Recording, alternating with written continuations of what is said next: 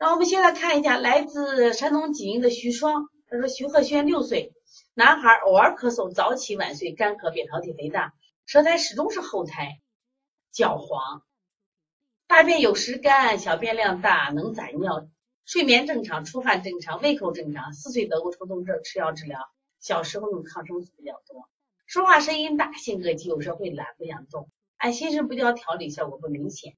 为什么咳嗽老调不好？其实我想跟你说的，这个男孩不好调在哪儿？你看他舌头淡不淡？舌色很淡。第二个呢，舌舌后区的苔这么厚，爸爸也说了，他始终是什么呀？始终是厚苔，就很奇怪。其实我们临床中，你看你这这是爸爸给孩子调了吧？你像我们的专业推拿师，我没有说调也调不下去，为啥？这种孩子是见吃见急。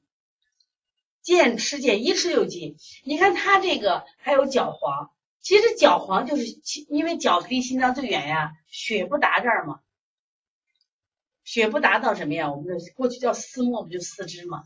它下焦还是寒凉，我觉得你下焦，你要是觉得它效果不明显，加点艾灸吧。你看它本身舌后去苔白腻，舌后毒苔，那一定是寒症。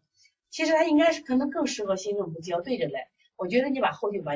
你给他加点艾灸，然后每天晚上啊，拿手给他搓热，搓热。再一个，同样刚才给大家说养什么呀？养这个脾胃的话，生姜小米红糖粥啊，把那生姜买新鲜的，剁成沫沫，知道吧？榨出汁熬里边，其实很好喝的，非常好了啊。有两个人问了，舌后区的裂纹，舌后区首先我们先定位嘛，定位谁？舌后区是不是肾呀？那肾区如果有裂纹。如果是干裂纹，呃，首先我们首先考虑它可能就有肾阴虚的象。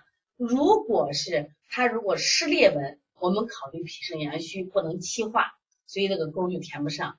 如果是肾区的波胎，波胎也是一样，波胎一般是反映肾区比较敏感，它就是提出你我该生病了，知道吧？该生病了，那这时候你就要判断它是阴不足还是阳不足，你要判断的啊。